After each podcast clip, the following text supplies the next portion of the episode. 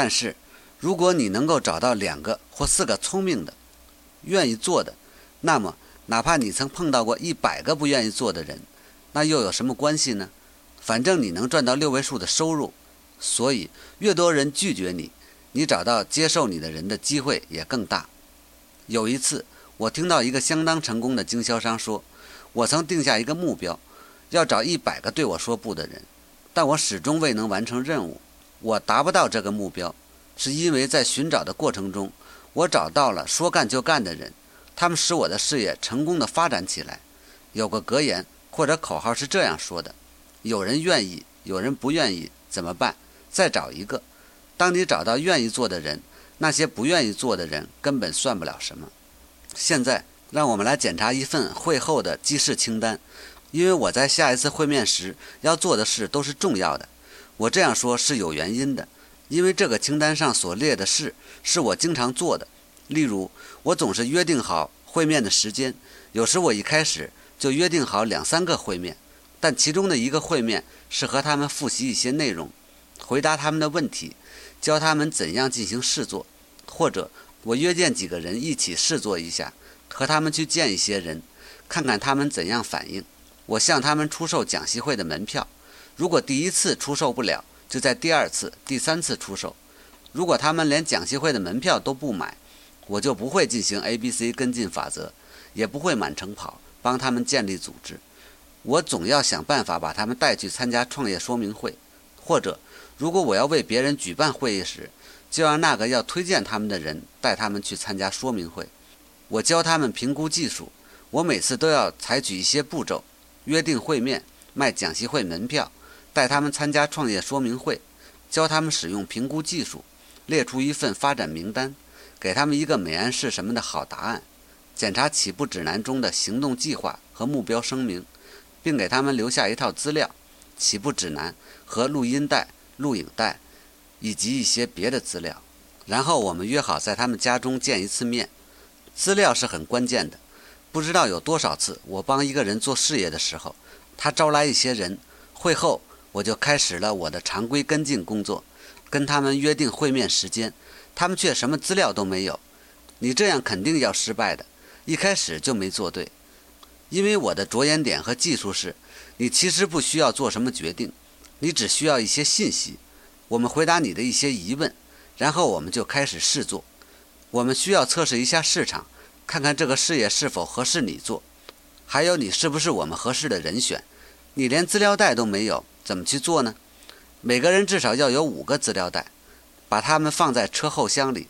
这些资料应该至少包括起步指南和行动计划、公司手册、一对一事业说明手册、产品资料。申请表、年度报告，另外还有些是选择性的，如商场动态、起步指南录音带，或还有其他的磁带，如我正在梦想成真或冲刺，以及其他说明我们使命的录音带。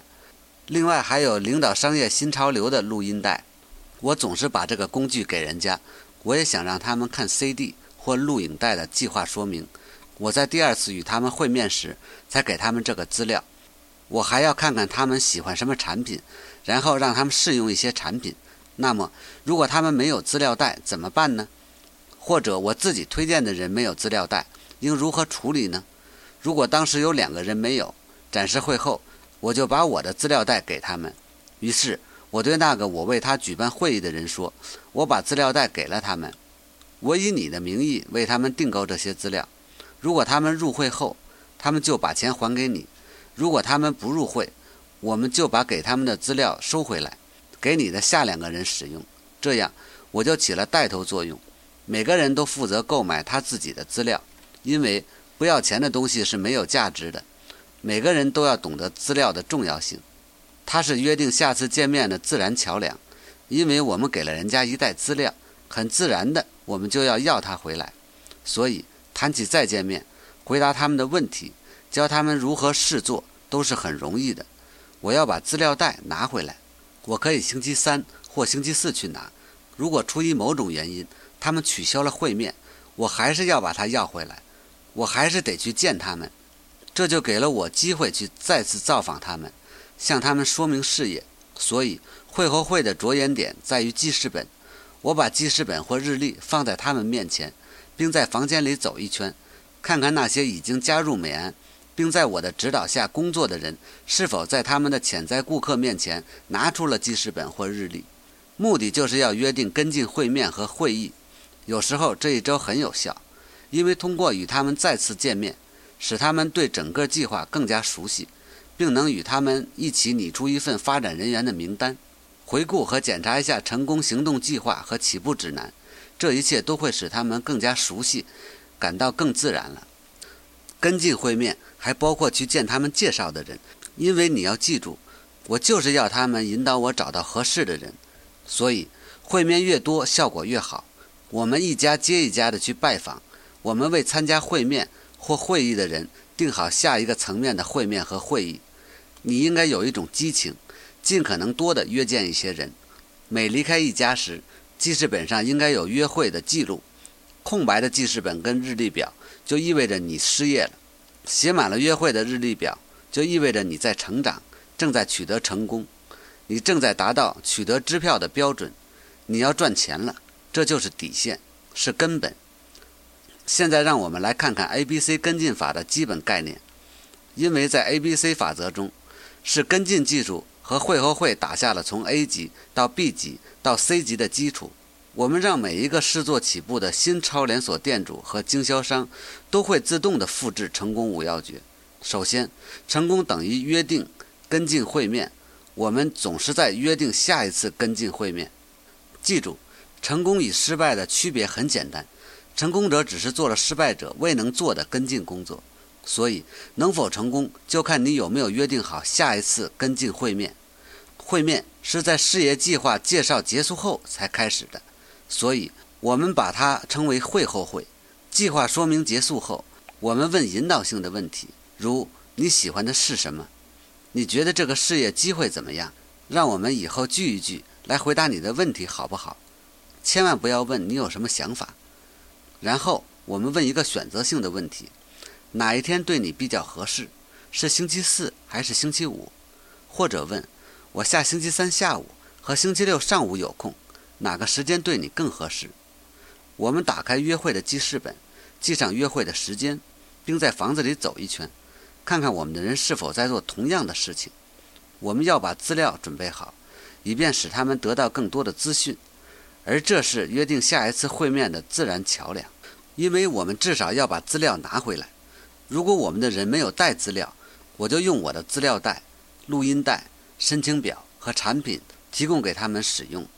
我把这些东西放在车里，然后我向他们解释说，我以你的名义订购这些东西。这些人入会后，就让他们把钱还你。如果他们不入会，我们再把资料要回来，用于下一批人的会面。我总在为他们准备试做，让他们尝试一下这个事业的机会。我们招来一些人。看看谁有兴趣，我们适时的使用评估的方法和录影招募的方法，使他们向其他人展示事业机会，使他们把我带到人家的面前，向一些人展示计划，并让他们试用一些产品。经过这一过程，事业就做成了。我要看看他们是否愿意合作，并且肯学业务。我最后问他们的结束语很简单：由谁来推荐这些人入会呢？是你还是我？因为我们已经有人愿意入会了，人们也在买产品、购买申请资料、登记入会已不成问题，他们正要登记入会。现在我们看看 A、B、C 跟进法则，总的来讲，它是如何起作用的。如果我和你一起做，那么我和你一起到你的发展对象家里，你会一边学做这个事业，一边帮我进行跟进活动，你会学到美安的计划。并帮我跟进会见别人，然后我们从你发展对象的家到他们的潜在发展对象的家，你和我一起去，这就是 C 级。在每一个步骤，你都学到了东西，承担更多的责任，或者你推荐的人学到很多东西，承担起更多的责任，来帮助跟进活动和约定会面的时间，最终帮助展示计划。到了发展新顾客的时候。你可以帮助展示计划，这时你已经上了一个台阶。你帮我卖门票，帮我把人带去参加美安创业说明会。你已经做好了准备，可以把事业接管过来，成为团队的领导人。所以，我们从一家到另一家做发展工作，大家作为一个团队，和我们一起去跟进会面，共同进入下一级。我们每次都为别人举行会议和面谈，然后在下一家举行试做。最后的结束语很简单，这是最好的结束方式。我总是使用这个成功的结束语。我问他们，由谁去推荐这些人入会？是你还是我？我帮他们向纵深发展组织，事情就这么简单。你看，其实不需要做什么决定，我们已帮他们做出了决定，因为事业办成了，是可行的。有些人没有成功，因为他们在会议结束时没有去把事业办起来，使得那些感兴趣的人出现，然后问人家由谁去推荐他们入会，是你还是我？相反，他们在别人还没有准备好的时候，硬要人家做出决定。其实他们一开始就决定选择了两到三年计划。现在只剩下这个事业合适不合适他们做，他们是不是我们合适的人选这样的问题。那么用 A、B、C 跟进法则，一步一步地往前走，并且进行了试做之后，这个问题就自然而然地得到了解答。于是他们就买了入会申请资料、产品和辅助说明，然后使用起步指南和成功行动计划，使他们走入事业的正轨，从而产生一种完美的复制。因为每一次和发展对象会面时，我就和他们完成这本起步指南的一个章节，然后我们继续跟进到下一家 B 级或 C 级。我叫他们对他们自己的人重新讲一遍前面讲述过的章节。这样，随着我们一次一次的与新人会谈，我每次都教他们起步指南的一个章节。这就是他们跟进学习的方法，也就是我们学习完善复制的办法。起步指南。与成功行动计划手册的代号为三九幺，每包十本，五美元。每个人在与人会面时，应准备好一包起步指南手册，或把它放在车里。希望大家不要误解，我举行会议或会谈，并非只是为了开会而已。你得要和我们合作才行。如果一个人经证明不肯学，不肯引入潜在顾客，那我就没有必要跟他进行跟进活动这样的全过程了。实行 A、B、C 跟进法，我们的任务就是要使和我们合作的每一个人开展业务，然后使他们的人也开展业务。从 A 级到 B 级到 C 级，我们为他举行会议的每一个人，我们都约定好会见他下面的人，他也来和我们参加跟进活动。比如说，我和你合作，我知道每一级的跟进，你都跟着我。我们为他举行会议的那个人也跟我参加下一次的会议或会见。如果你看看这个图，你便知道，我们从 A 级进到 B 级，再进入 C 级。开始时你有自己的推荐人、上级或上线帮你建立事业、举行会议。当我们从 A 级到 B 级再到 C 级时，你就往上升了一格。我们举行会议，并一个接一个地进行跟进会面，直到 C 级。这时你已经成为团队的领导。当我们到 A 级时，你就要展示计划了，但是你有你的团队和你在一起。现在我们来讲一遍 A、B、C 跟进法。比如说，我在推荐你入会，然后我们一起去为你引进的人举行一次会议，属于 A 级。我每次与你面谈后，我都会与你在 A 级会谈后介绍给我的人进行见面会谈，即与 B 级的人会谈，然后又和 C 级的人面谈。大家都跟着我参加下一次的与新人的面谈说明。当然，我每次说的东西都是一样的。下面是我最后结束语的关键部分和总结。我展示计划结束，放下彩色笔后，有人担心自己是否都听明白了，还有人担心我会尽力的让他做出决定。他们还有一些疑虑，甚至有些兴奋，但他们并不是全都懂了。所以我首先说，大家先不要担忧是否全部都弄懂了。其实一个晚上要掌握的东西太多了。其次，我指出。你们选择了两到三年的计划，这是唯一重要的，也就是你们要做出的唯一决定。除此之外，没有什么重要的东西要你做决定。这不像是花两万块钱买一块地造房子，那样的话，你要多了解一下市场行情并进行价格比较。这也不像是花两千元钱买一台电脑，那样的话呢，你得了解一下它的内存和功能是否匹配，不然你就浪费钱了。甚至两百元钱的决定都不是。说实在的，我们大多数人呢都曾经浪费过两百元钱，这谈不上是什么决定。所以说，这并不是钱的问题。你们刚开始做你们现在这份工作的时候，并不是什么都懂，你们不知道半年或一年后该做些什么，对不对？这和干我们这个事业是一样的。但是你知道一两样东西，你想要那份工作，只要有人付你工资，你会一边干一边学的。我们的事业也是一边干一边学的。然后我指出我可以向你们做的三种保证：第一，如果你不寻找，你什么也找不到；第二，如果你不去尝试，你的一切情况就会依然如故；第三，如果你没有能力做这个事业，那么我敢保证，你别的就不要去想了。再有就是我会省时间，我有办法节省很多的时间，我可以告诉你我们双方都在想什么。你想知道这项事业是不是真的有那么回事？关于这个，我可以回答你所有的问题，但是你还会有别的问题。另外，你在想，这事对我来说合适吗？这才是真正的问题。至于它合不合适你做，我有一个办法可以找到答案。然后我指出，邀请你来会面的人也有一个问题，或者说我也有一个问题，那就是你是不是能够和我们共同来做这个事业的合适人选？当然，你可以讲一个晚上，说你有多么能干。但我们是有办法知道的。我建议采用财富五百强大公司的做法，或成功企业家的做法。首先是收集更多的资讯，然后等到这些信息收集齐后，如果确实像是一个很好的项目，我们就开始测试市场或进行试运行。所以第七点就是试做，测试一下市场。第八点是，如果你不想收集信息，不想去试做一下看一看，那么你已经选择四十五年的计划了。第九点是在以后的三十天到九十天内，怎样进行试做？我们找一些人来评估这项事业，看看他们是否认识合适的人选。我们并不想要他们加入或往你们的关系里边掺杂什么东西，我们只想得到他们的帮助，因为我们知道每个人都会认识两个愿意做这项事业的人，这些人已经在做某种相近的事情了。我们会为你展示和说明计划，你们不用展示。虽然我们展示。但你从这些人当中会得到好处的。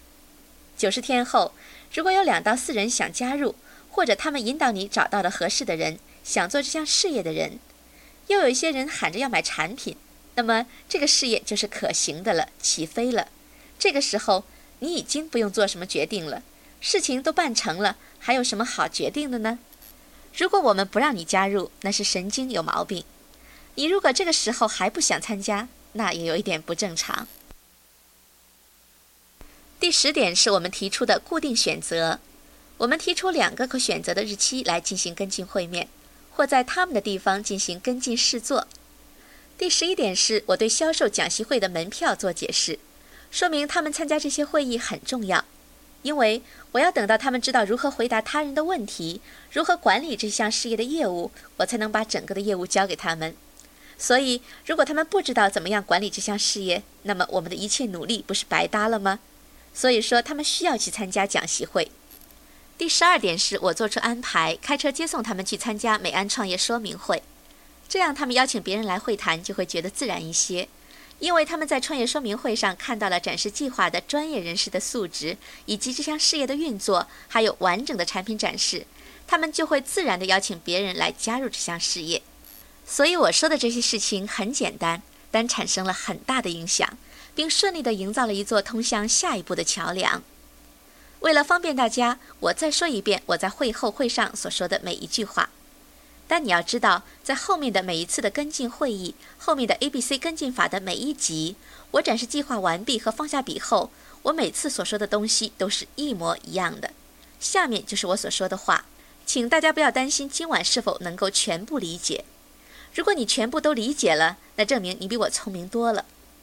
要学的东西很多，有很多的术语、数字、图表和概念。你真正要了解这些，恐怕得听两三遍才行。这是有一点像雾里看花，有点令人摸不着头脑。但就现在来说，这并不重要。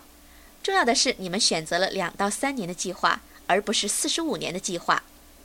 为获得经济上的成功，你们只需要看着我是如何帮你创立这个事业的，这才是重要的。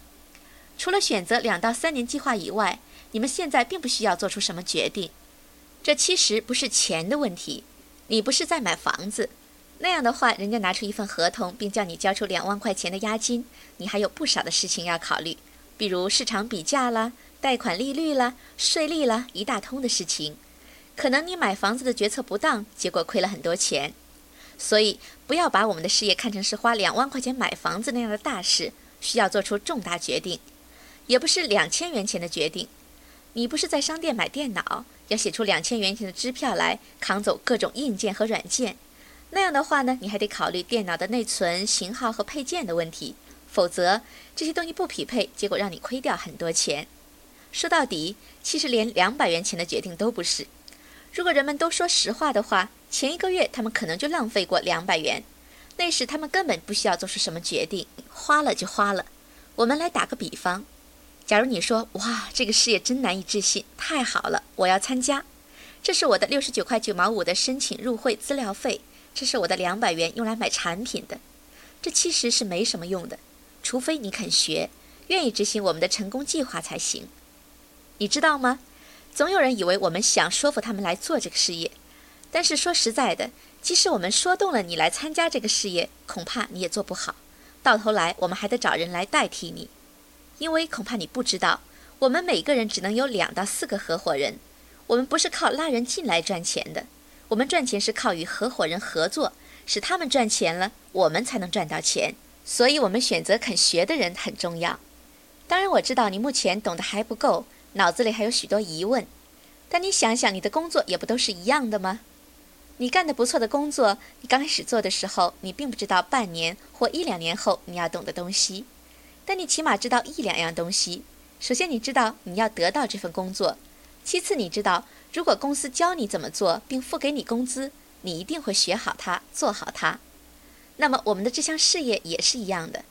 你不需要做出大的决定，关键的不是钱。我们一边做一边学，重要的是你想要实行两到三年的计划。我们一起工作时，你会学到这一切的。其实，每一个人都在寻找某种保证。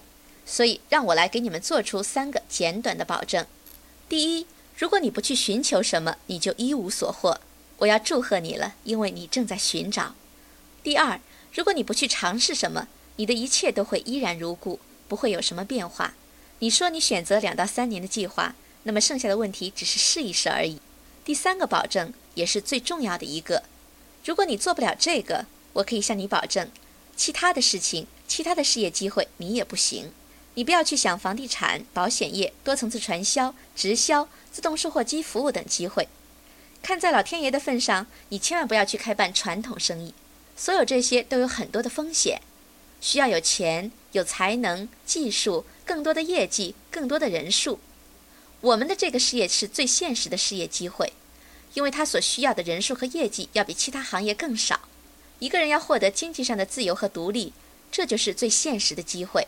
如果你现在做不了这个事，我敢保证你在别的地方也做不了。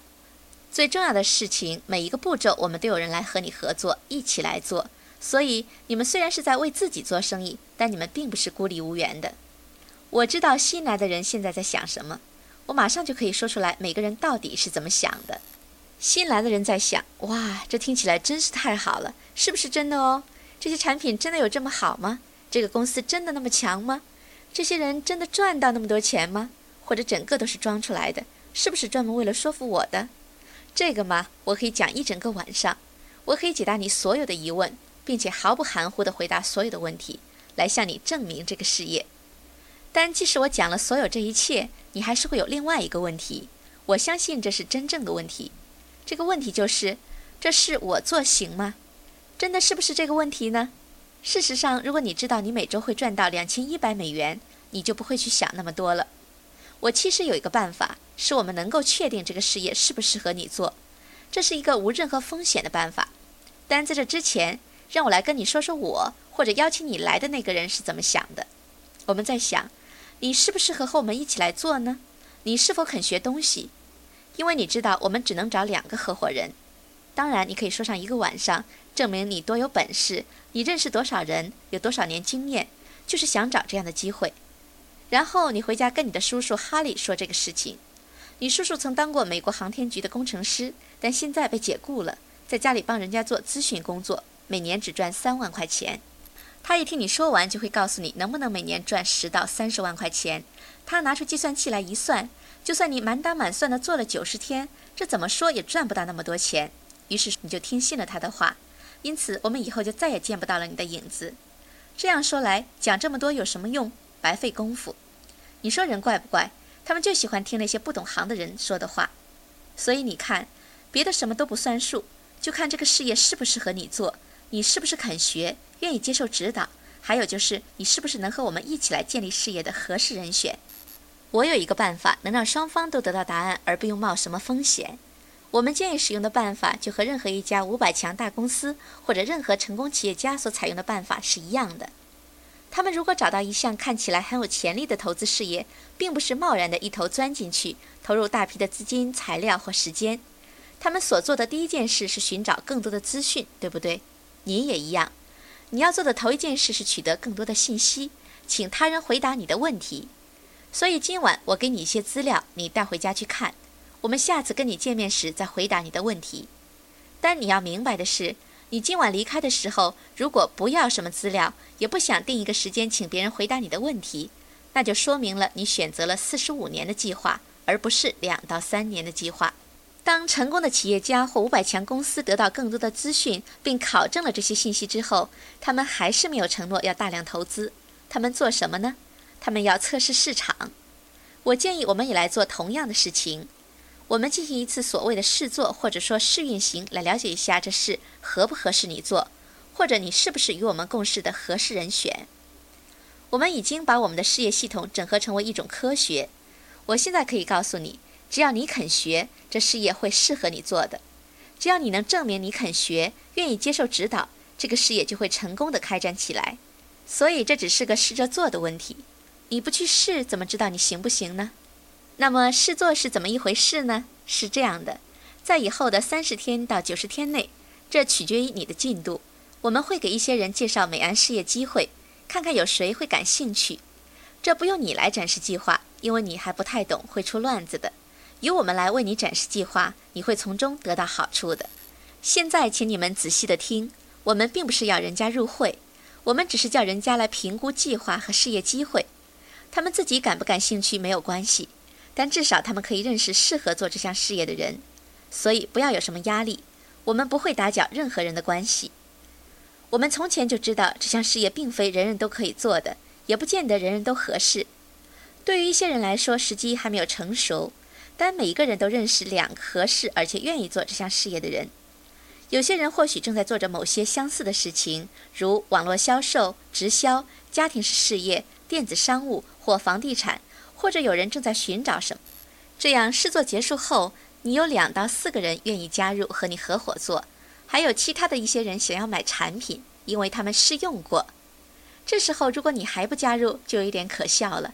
而我们如果不让你加入，那便是愚蠢。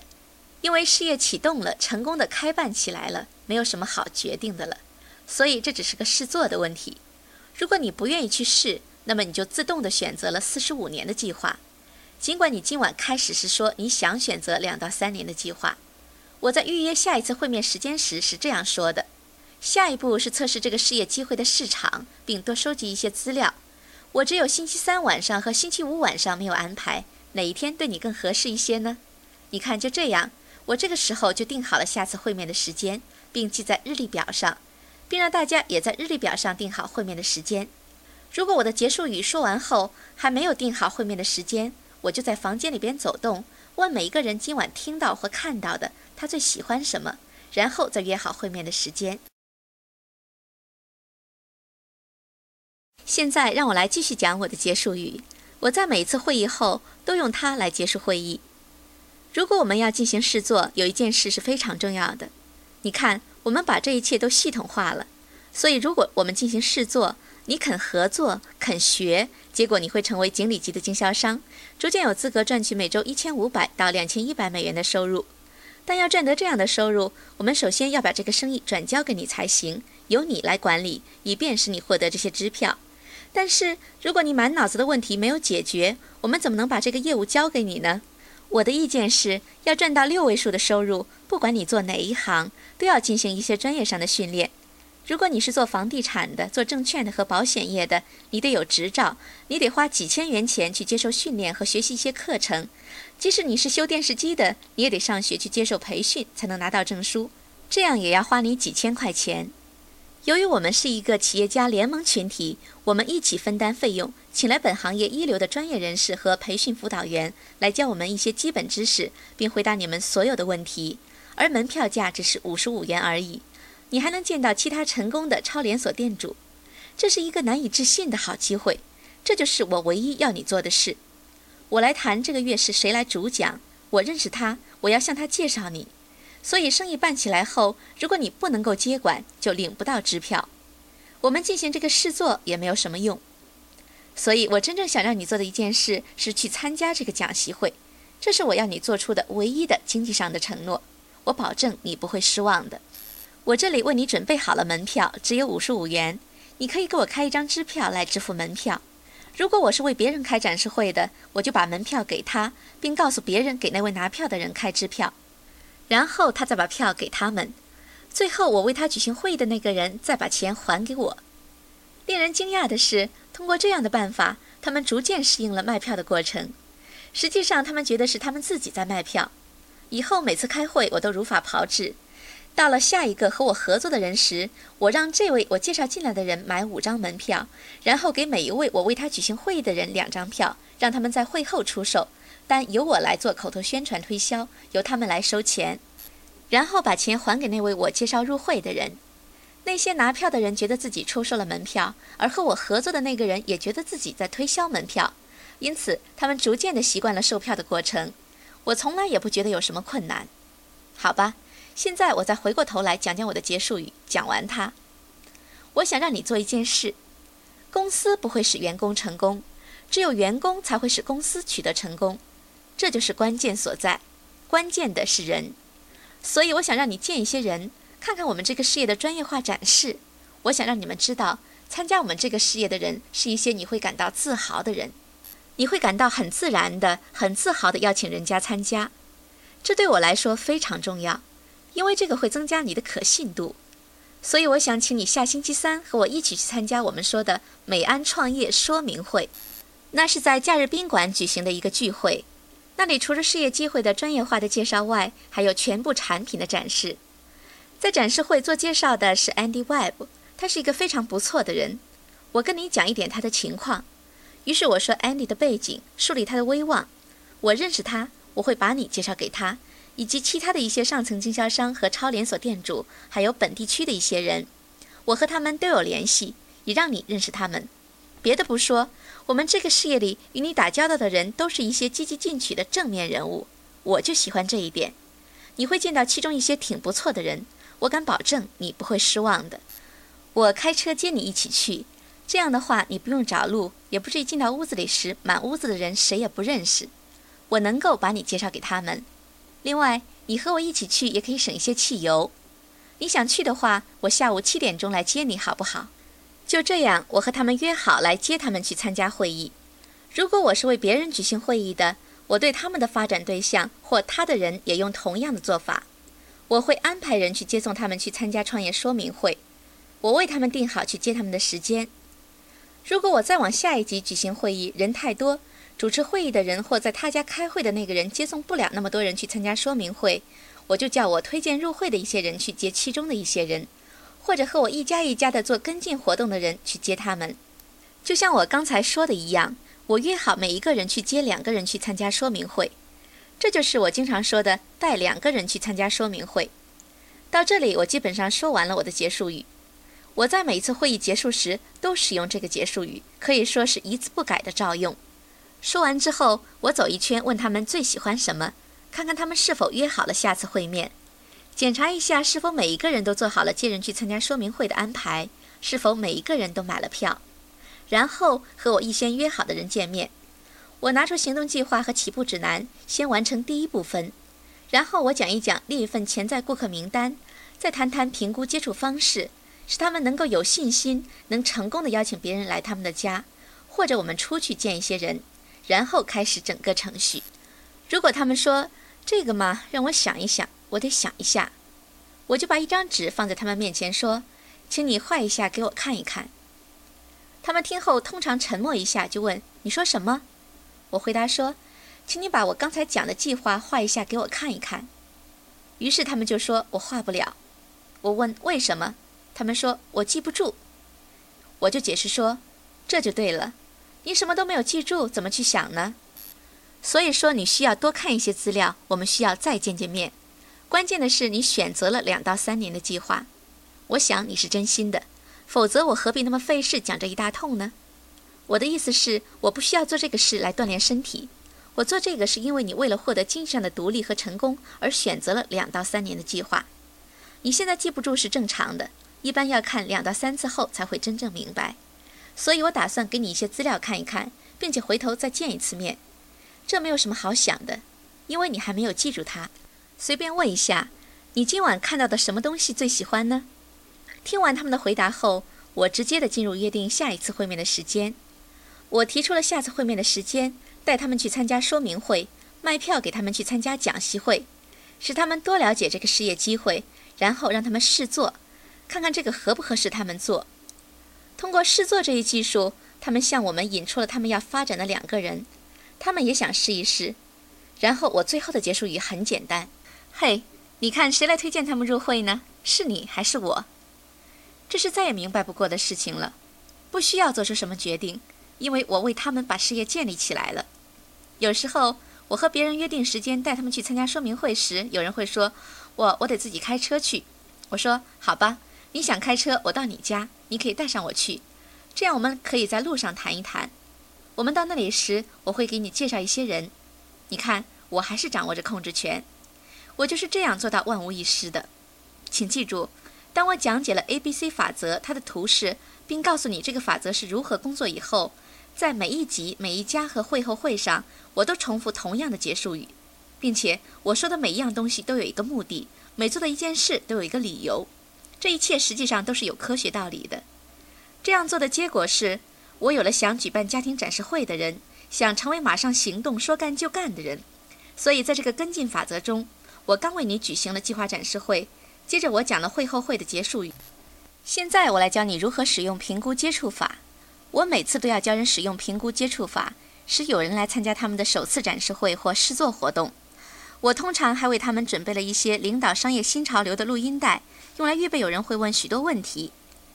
但会后会通常是这样进行的：我每次都约定下次的跟进活动，让每一个人都带人来参加创业说明会，并亲自为他们安排接人时间。我们出售门票，并给别人提供资料。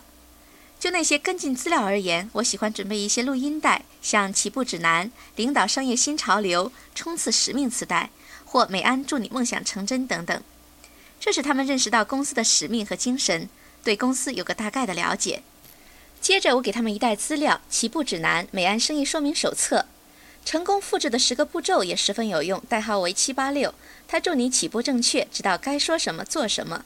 我也喜欢给他们看一卷录影带，给一些产品试用。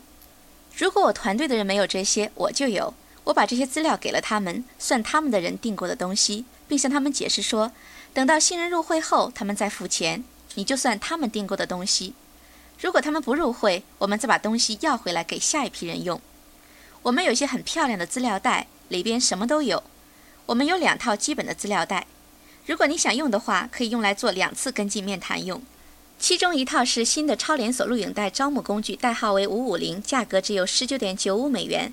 我再次强调，我要做到万无一失。展示会结束时，我要检查一下我要做的一系列的事情。每开完一次会，我约定下次会面时间，卖讲习会门票，安排人带人去参加创业说明会。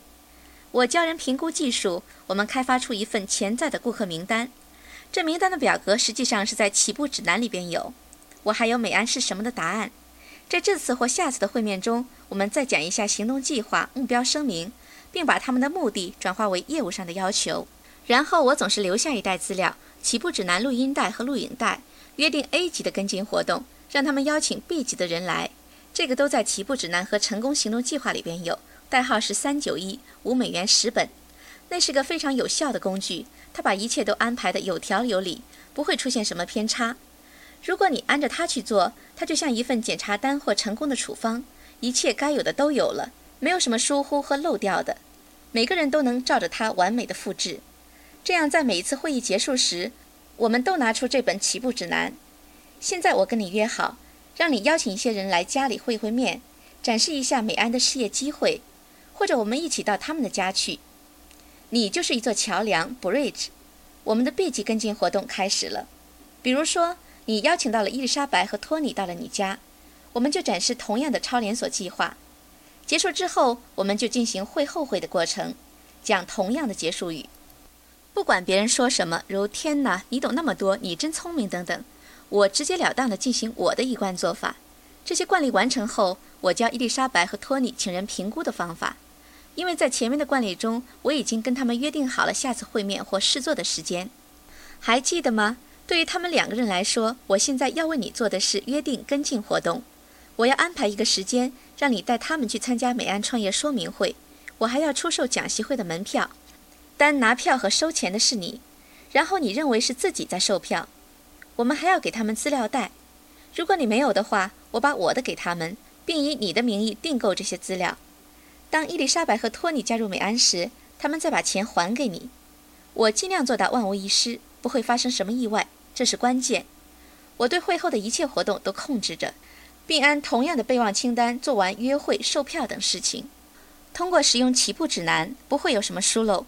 你也在学习如何复制这一切，因为在下一次的会议时，我要你跟别人说一遍我上次在起步指南中教你学过的那一章节。现在，伊丽莎白和托尼两个人参加了我们的试作及会议活动。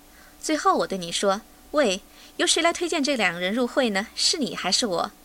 把你自己想象处于那个位置上。就这样，我第一次向你展示计划时，我没有得到你的什么决定。那么现在，你决定做了，你已经启动了。我是说，你看到这个事业正在生效。也许我不一定在这个时候向你做这样的提问，我可能只是约定跟伊丽莎白跟托尼会面的时间。”我等到和他们俩下次会面后，才让你有机会登记入会。这样做的目的是，如果你不申请加入，这也不重要。你看，我还有两个人呢，两个换一个。但不要忽视带人去参加创业说明会的神奇效果。现在我已经为你举行了展示会，你有了伊丽莎白和托尼两个人，你约好了时间带他们去参加说明会。他们参加后觉得令人信服，这就是可信度。你自己在思想上也开始卷入，而不是退出。因为你开始信任他，喜欢那里的人，时间过得愉快。但我要再次强调，不要邀请人去参加，一定要定好时间带他们去。接下来，在我有空的一个晚上，我在伊丽莎白的家举行 A 级展示会，邀请 B 级的人来参加。在我另一个有空的晚上，我在托尼的家举行展示会。注意，不是在你家举行，而是在伊丽莎白家或托尼家，由他们邀请 B 级的人来他们家。或者你、我以及伊丽莎白和托尼可以一起去 B 级的家去访问他们。关键的是，我们要去他们的地方，而不是他们把人带回到你家。那个逆反了 A、B、C 跟进法的方向。如果你注意到的话，当我为你举行计划展示会的时候，蓝色代表托尼，粉红代表伊丽莎白，这已经格式为 B 级和 C 级的家。我知道你要我一起去，我已经有了一个行动计划。你作为我团队的一个成员，和我一起去参加展示会，你的人也会参加下面一级的展示会。然后我说，在我有空的一个晚上，我们在伊丽莎白的家举行 A 级的计划展示会。他邀请了查理和马克来他们家，或者我们可以到查理和马克他们家举行展示会。在计划展示结束的会后会上，我说了一遍通常的结束语。然后我约定和查理和马克下次在他们家的跟进会面。我让伊丽莎白带他们去参加创业说明会，我们进行售票，由我来讲，伊丽莎白卖票并负责收钱。然后他把钱交给我。这时我们是进行 A 级的活动，伊丽莎白处在 A 级，而你现在上升了一个等级，你帮助做跟进活动，把人带去参加创业说明会，并且卖门票，而 B 级的人。查理和马克已经带到了伊丽莎白的家。从这里开始，我们约定是在 B 级查理的家跟进会面，举行展示会。查理邀请 C 级的人来参加。会议结束后，我照样讲完通常的结束语，然后与 C 级的人约定下次会面的时间。我们带 C 级的人去参加说明会，让查理带他们去，也可以让伊丽莎白带他们去。查理进行售票，他从伊丽莎白那里要来票。即使是由我来宣传推销门票，查理也觉得是他在卖票。然后我们给 C 级的人提供资料。在我有空的另一个晚上，我们约好了在马克的家举行 B 级的跟进会面。马克邀请 C 级的人来参加家庭聚会。计划展示后，我同样说一贯的结束语，约定跟进会面，讲解评估技术。马克带这些人去参加创业说明会。我在伊丽莎白的帮助下，和马克约好时间带这些人去开说明会。同时，马克收卖票的钱交给伊丽莎白，我仍做卖票推销。我们为他们提供资料。我现在与 C 级的人约定下一次跟进会面。刚才是伊丽莎白的组织。对托尼这边的组织，我也如法炮制，在他家里会面，然后约定到他的人家里会面。但在这里会出现一点新的情况：我为托尼下边组织举行的任何会议，伊丽莎白的人都可以参加；同样，我为伊丽莎白下面的 A、B、C 各级举行的会议，托尼的人都可以参加。这就是我们所说的合并和连线互动。这时，我们邀请别人参加的会议就多了起来。但每次伊丽莎白的人来参加托尼的会议，我仍然要回到伊丽莎白这边，与他的人约定在他们家进行跟进会面。同样，托尼组织的人参加了伊丽莎白组织的会议，我照样约定好回到他们家去进行下一级的跟进会面。我们只是多了一些会谈，但我仍然要按 A、B、C 跟进法，在伊丽莎白和托尼组织下面一家接一家的去发展。尽管有些人已经去参加了旁线的会议。我们来看看托尼的会议。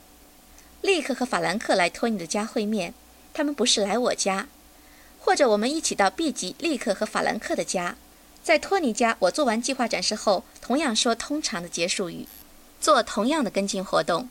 我让托尼带人去参加创业说明会，我定好他去接人的时间。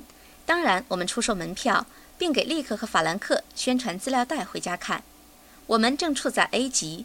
并开始进行 B 级的活动。你现在正上升了一级，并帮助出售这些门票，约定跟进会面，并带人去参加创业说明会。随着学习计划的展示，托尼这条线和伊丽莎白一样，我们约定 B 级的会议，邀请 C 级的人来参加。在一个晚上，我们约定为法兰克举行展示计划会议，当然是在法兰克家举行，或者和法兰克一起去一些人家里举行。托尼和我一起去法兰克家。或到法兰克介绍的人家里，这就是 C 级的人。计划展示完毕后，同样使用相同的结束语说：“别担心是否全部都听明白了。天哪，那么多的东西，你都明白的话，那你就是世界上最聪明的人了。”我们为法兰克定好了与 C 级的人跟进会面。托尼、法兰克和我一起去 C 级的家里，同样的如法炮制。计划展示会一结束，我们就约定好在 C 级人家里的跟进会面时间。我和他们约定好时间，让法兰克带他们去参加创业说明会。同样，我也出售门票，让法兰克拿票收钱。接着，我们给他们一套资料。法兰克这一边就如此的发展下去，利克那一边也是一样的。我们约定好在他家举行跟进会面或会议，邀请 C 级的人来参加会议。因为我们有了 C 级的会议，你又上了一个等级。现在你帮忙约定跟进会议，帮我卖票。帮助约好时间，安排别人带人去参加美安创业说明会。你甚至可以做前面的计划介绍或产品介绍。我们已经约好了 C 级的会议，在 C 级的人家里举行。托尼和法兰克和我一起去参加法兰克 C 级的会议。另外，托尼和利克和我一起参加利克的 C 级人家的会议。但是，到了 C 级的人家展示计划时，你已经看过计划展示几次了。你要来帮我展示计划，我要你把计划写在笔记本上。既然你已经看了好几次，我可能让你讲两到三年的计划和四十五年的计划，或者我让你展示计划的一部分，或者如果你做好了准备，我甚至让你展示整个计划。我会让你逐渐的熟悉计划，而且你已经反复的看了好几遍计划的展示过程。你还有你的团队在帮助你，这样在下一个星期的某一个晚上。我们在查理 C 级的人家里举行会议，和新来的人见面。伊丽莎白和查理和我一起去参加这些会议。在另一个我有空的晚上，我们为马克在 C 级人家举行会议。马克和伊丽莎白和我一同去参加。再有一个晚上，我们在利克的 C 级人家里举行会议，托尼和利克都要和我一同去参加。这样，我们正形成一个团队，和我们一起去参加这些会议。虽然他们未必每一个会议都参加，但至少我有两三个团队的成员跟着我去参加大多数的会议。在这些会议上，你又可以帮助我展示计划，你了解我在做什么。推荐成功的关键是让人们去尝试这个计划，或通过试做来尝试这个事业。在这个过程中，他们会开展业务，开始发展，结果他们全力投入了，并逐渐地走向了欲罢不能的成功。他们甚至不曾做出什么决定，他们是身不由己地参加的。但我要安排好这一切，不能让任何的事情出现闪失。